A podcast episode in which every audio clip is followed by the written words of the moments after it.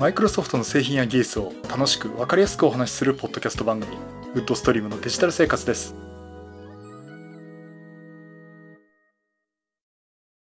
第643回目の配信になります。お届けしますのは木澤です。よろしくお願いします。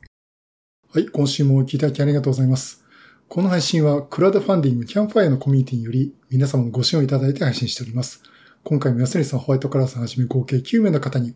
ご支援をいただいております。ありがとうございます。ご支援の内容に関しましては、この番組ウェブサイト、windows-podcast.com でご案内しております。もしご協力いただけるとしたらよろしくお願いします。また、リサの皆さんとのコミュニケーションの場として、チャットサイト Discord にサーバー開設しております。こちら、ポッドキャスト番組、電気屋ウォーカーと共同に用しています。よかったら参加してみてください。Discord サーバーの URL は番組ウェブサイトにリンク貼ってあります。はい。ということで、今週も YouTube と Podcast 同時収録をしています。よろしくお願いします。えー、っとですね、今週の話題はですね、えー、1、2。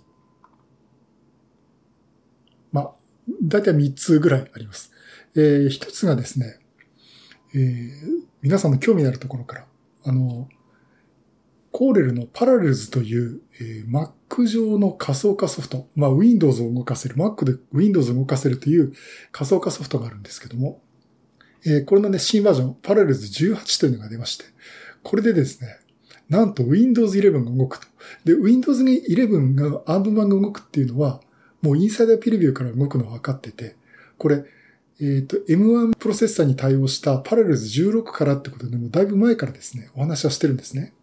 ところがなんと、今度、まあいいや、その話があるっていうことと、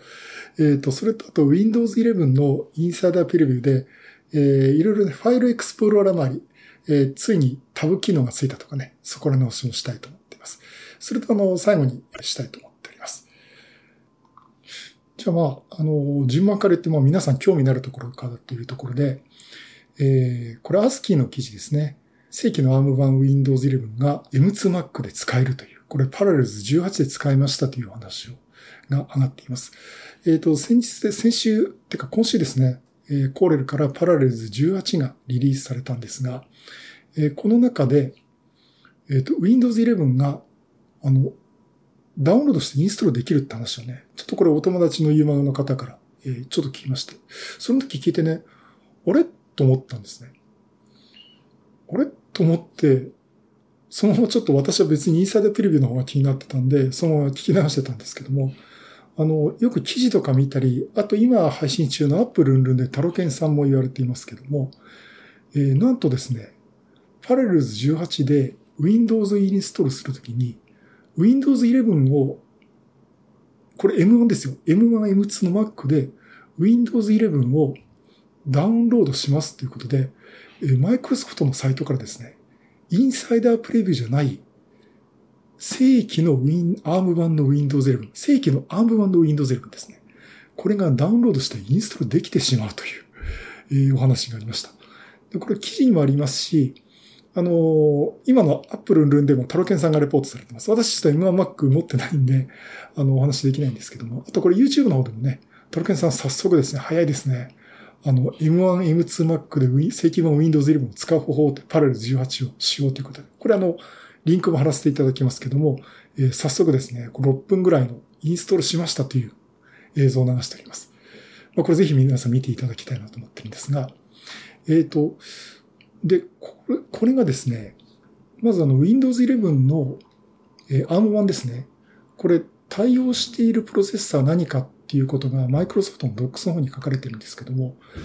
ARM 版つってないんですね。クアルコムプロセッサーつってるんですよ。つまり、M1 って言ってないんです。ARM 版のプロセッサーであることは間違いないんですけども、マイクロソフトとしては、クアルコムのプロセッサーで動く ARM プロセッサーで、あの、例えば Surface Pro X だとか、レノボとか HP から出てる、えー、ARM 版の Windows マシンですね。これで動かすっていうことをね、言ってるんですね。で、あの、実際あの、本当かどうかわかんないんですけども、えっ、ー、と、マイクロソフトとクアルコムの間で、アームオンの Windows については、クアルコム版という向けのサポートっていうのを正式にしている、まあ、独占契約をしてるっていう話も出てるくらいなんですが、まあ、その話があって、M1 の方は対応してないんじゃないかっていうふうに、まあ、言われてたんですね。で、今後も望み薄じゃないかと言われてたところで、実際今 M1 で走ってしまってると。しかも、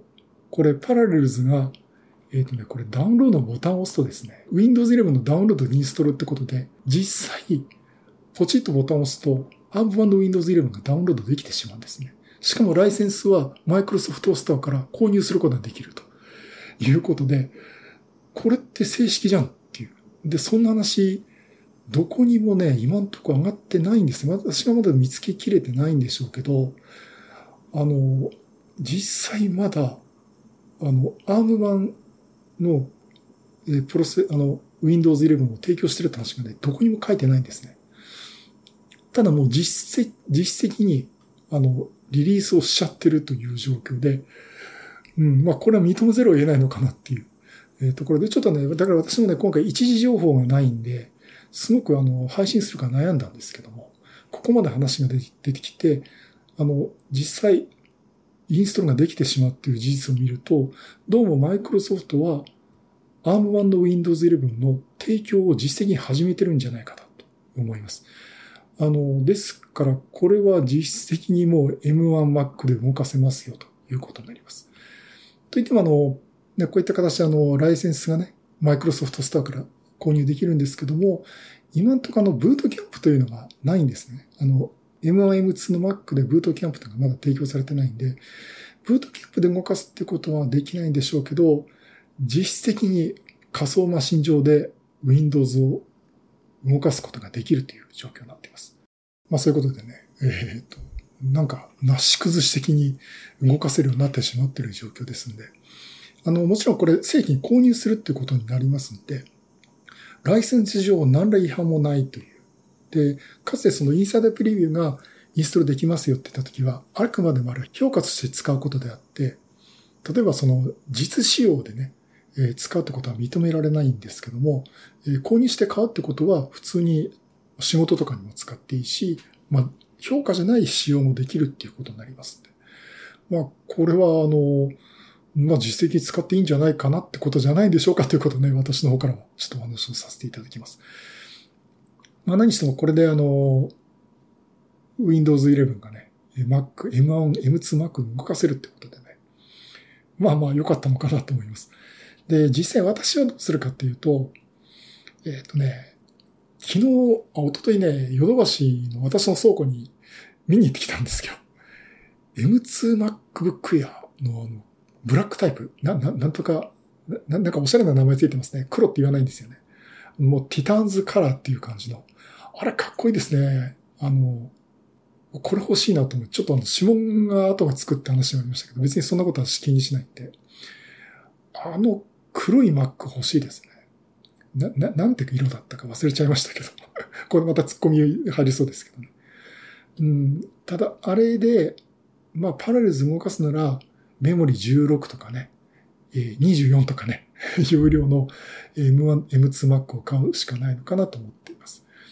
うん、でね、結局、パラレルズで Windows 11動かしたい人って、やっ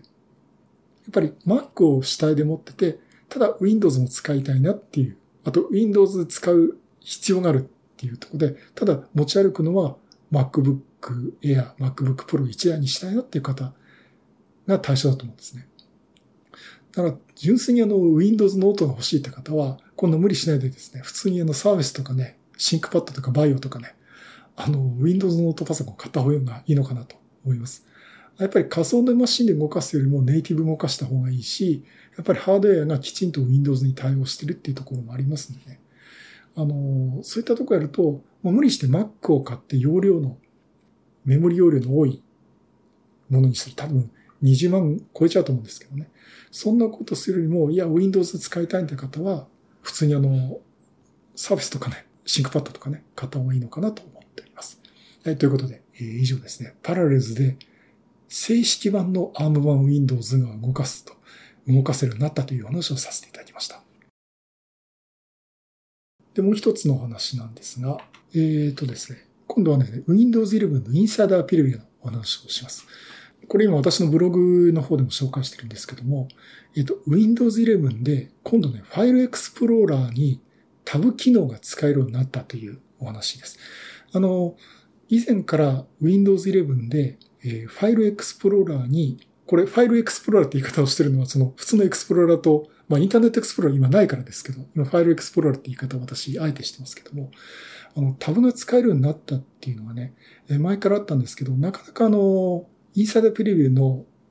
ユーザーに全員に配られてなくて、またしばらく使えなかったんですね。ところが Windows 11のインサイダープレビューのですね、22622の、えー、ビルド今575ですけど、おそらく440からですね、えー、これ私の環境ではちょっと見落としてたんですけど、ビルド420、あ、22622の440あたりからですね、ファイルのエクスプローラーが使えるようになりました。で、エクスプローラー見ると、上の方にですね、タブの方でもプラスのボタンがあって、このプラスのボタンを押すとですね、新しくタブができるんですね。Windows 11のベータ版、ベータチャンネルのインサイダープレビューですね。こちらではようやくタブが使えるようになりました。で、おそらくそれでいくと、あの、次の Windows 11の 22H2 だと、エクスプローラーでね、タブが使えるようになると思います。これはね、非常に、あの、これ、大きい話だと思うんですよね。これ Mac ではできてたし、Windows 11じゃなくても、いろんな、そのファイル整理するような、まあ、ユーティリティとかいろいろ出てますけどね、それはもうタブ切り替えっていうの昔からできてきたんですけど、あの、標準の状態で、つまり追加ソフトのインストールなしでですね、タブが使うようになったっていうのは、これね、ものすごくね、作業効率上がると思いますよ。あの、私もあの、仕事で、いろんなエクスプローラー立ち上げてファイル切り替えてやったりしてるんですけども、これタブで1枚にしてくれたので、便利だなっていうのがすごく前からありましたんで。えー、これがね、えー、Windows 11の、えー、ベータ版では使えるようになってますんで、次の Windows で、えー、リリースされるのかなと思っています。で、ちなみにですね、あの、デブチャンネルの方ではどうしてたかっていうと、今最新がですね、ビルド25719というのが出てるんですね。で、ビルド25719も、あの、これ実は、この機能、タブがつく機能自体はビルド25136で使えるようになってたんですけども、今度の、これはやっぱり一部のユーザーしか使えなかったんですね。で、今出ているビルド25719で全員が使えるようになりましたっていうふうにね、マイクロソフトの方でも言っています。そういったことで、えー、リリースプレビューはまだなんですけども、ベータチャンネル、デブチャンネルの Windows 11では Explorer でタブが使えるようになりました。まあ、ということでね、これはね、さっきも言いましたけど、ものすごい作業効率が上がるんで、えここ最近の Windows のアップデートの中ではもう一番の、えー、強化ポイントじゃないかなと思っております。まあぜひね、あの、正式版に乗ることね、期待したいなと。それとですね、もう一つ、エクスプローラ絡みでですね、マウスのですね、真ん中のボタン、ホイールに使ってる真ん中のボタンですね。これを押すと、フォルダーが新規に、まあ、開くっていう、えー、機能が追加されました。えー、これね、えー、Windows 11の、えー、Dev チャンネルでは、えー、ビルド25714から入っている機能で、えー、ベータチャンネルではですね、今回の2262575からですね、えー、この機能がつきました。これどういった機能かというと、エクスプローラのですね、このナビゲーションバー、ナビゲーションウィンドウってのがあるんですが、こちらをクリックして、ナビゲーションウィンドウ上のフォルダとかが出てますけども、ここですね、マウスのホイールのこの真ん中のボタン、センターボタンって言ってますけども、これをクリックすると、新たにタブが開いて、新しくフォルダを開くことができるんですね。ですから、ここを、ナビゲーションウィンドウ上のフォルダをマウスの真ん中のホイールボタンを押すと、新しいタブが追加されて、そこにクリックしたフォルダが表示されるということになります。これもね、あのベータチャンネルでも出てますんで、これも合わせてね、この次に出るね、22H でね、対応するのかなと思っています。ちなみにね、もう一つなんですけど、これは Windows 10。Windows 10の、これもインサイダーペルビューの、ね、リリースペルビューチャンネルで、え 22H2 が、えー、リリースが始まりました。えー、ビルド番号が19045の1889というところで、えー、Windows 10の 22H に、このリリースがですね、リリースプレビューチャンネルで始まってますんで、えー、このまあ、下期になりましたけど、まあ、おそらく、まあ、11月かなと思うんですけども、えー、Windows 10もですね、22H2 が出ます。あの、ただ、これあの、今言ったエクスプロの機能拡張とかもおそらくなくてですね、まあ、セキュリティアップデートとかバグを取ったとかですね、えー、そういったものになります。あくまでも、えー、機能を追加するっていうのは Windows 11で行うってことでね。えー、ただ、この Windows 10も 22H2 が出ますんで、まあ、あの、継続してまだ2025年までね、使えるということでね。まあ、あの、Windows 10を使っている方は、まあ、利用していただくとね、いいかなと思っています。それともう一つの話題なんですが、まあ、私の全く個人的な話なんですけど、あの、Xbox のゲームパスってありますね。これの、まあ、マイクロソフトのサブスクリプションサービスで、月額ですね、まあ、例えば1100円とか払うと、Xbox とあとパソコン用の、えー、提供されているゲームソフトが、えー、遊び放題っていうサブスクリプションサービスです。まあ、遊び放題って言ってもね、提供されてるんですが全部が全部遊べる遊べるわけじゃないんですけども、まあ、私がよく遊ぶゲームまあ、ドラゴンクエストだとか、あと竜が如くとかですね、あと、フォルサ・ホライズンとかですね。まあ、あの、前これ番組でもお話ししましたけど、そういったゲームが遊び放題っていうことで遊ぶことができます。で、これ何がいいかっていうと、私その、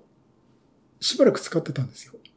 でね、1月、1月末まで契約してたんですけど、ちょっと仕事が忙しくて気持ち的に余裕がなくて、ゲームやってるっていう状況じゃなくて、一回このサブスクリプションサービス止めてたんですね。で、まあ夏休みになったし、ちょっと気分的にもゲームで遊んでみたいなっていうことで、まあ1100円払うかと。まあ今月、来月くらい、2ヶ月ぐらい遊んでみるかなと思って、あの、ログインしててお金払おうと思ったら、100円でいいですって言われたんですね。えっ、ー、とね、半年ぐらい契約を開けて、再度申し込もうとしたら、またプロモーションが初回だけ100円ということで、また100円で使わせてくれるということになりました。あということでね、1000円払おう、1100円払おうと思ったとこね、100円で済んだんで、ちょっと今月ラッキーかなと思ってまして。まあね、このサブスクリプションサービスもちょっと間を空けるとですね、多分私の場合半年だったんですけど、また100円で再利用できるってことができますんで、あの、サブスクリプションサービス、Xbox ゲームパスね、利用されてた方で、ちょっと間空けてたんだけど、また遊んでみようかなって方ね、あの、100円で遊べる可能性がありますんで、ちょっと試してみていただくとね、いいかなと思っております。やっぱり面白いのがね、あの、この Xbox パスのアルティメイト1100円のコースを契約すると、Xbox クラウドゲーミングっていうね、あの、こともできます。っていうのも遊べるようになります。これ実際そのソフトをインストールしなくても、ゲームがストリーミングで配信できて、えー、このコントローラーとかでね、え遊ぶことができますんで。まあやっぱり画質がね、やっぱりあの、ダウンロードしたものよりは画質がいいわけ、いいっていうかですね、画質が荒いっていうかね、ものになるとちょっと仕方ないんですけど。えっ、とね、こういったことがね、できますんで。まあ、あの、ぜひ、ゲーム、ちょっと久々に遊んでみたいなって方はね、使ってみていただくといいかなと思っております。でちなみに、あの、コンボタンありますけど、まあ、これ Xbox のコントローラーだと Xbox ボタンなんですけどね。これで、ボタンをね、ポチッと押すと、あの、画面の上の方にですね、Xbox のゲームの画面、あとは Steam のゲームの画面ですね。例えば私、エースコンバットだとか、あとは Xbox だとか、竜が如くとかですね。この Xbox とか、まあ、コントローラーのホームボタンを押すと、えー、こういうゲームのメニューが立ち上がってくれるっていうのが入ってます。これあのね、えー、Windows 11のインサイダープレビューの、えー、これリリースプレビューに入ってるんで、これ確かもう普通版でも使えるのかな。えー、普通版ってあの正式版のね、あの、インサイドプレビューじゃないやつでも確か使えたかなと思うんですけども、これリリースプレビューの段階でもう入ってますんで、あの、もう使えるか、確かちょっと忘れちゃいましたけど、もう使えるかなと思ったんですけどね。もう手軽にあの、コントローラーになるとすぐゲームが始められるっていうことになるんで、もうゲーム好きな方ね、ちょっと遊んでみ、ちょっと使ってみるとね、いいかなと思っております。はい、そういうことでね、今回は M1M2 のパラレルズでもえ Windows 11の ARM 版が使えるようになったという話と、え Windows 11のインサイダーピルムのエクスプローラー周りの機能改善があったという話と、あと Xbox ゲームパスちょっと間を空けるとまた100円で遊べるようになるよという話をさせていただきました。まあ、M1Mac はね、この機会にやっぱり欲しいなと思うんですけど、やっぱりね、さっきも言いましたけど、欲しい Mac あったんだけど、まとめにすると20万だから、実際それ使うことがあるのかなっていうのがありましたね。えー、ちょっと、うん、ちょっとまだ考えてます。あのー、結局 Windows が使いたいんであれば、Mac じゃなくて Surface なり、ThinkPad なり、多分ね、最有力候補が ThinkPad E シリーズなんですけど、をね、えー、買うっていうのが私の使い方でね、一番有効なモバイルの使い方、モバイルのノートパソコンの買い方じゃないかなと思っております。まあ、ちょっとね、そこはちょっといろいろと、えー、楽しみながら悩みたいなと思っております。はい、そういうことでまたいろいろなネタ集めて出したいと思います。またよろしくお願いします。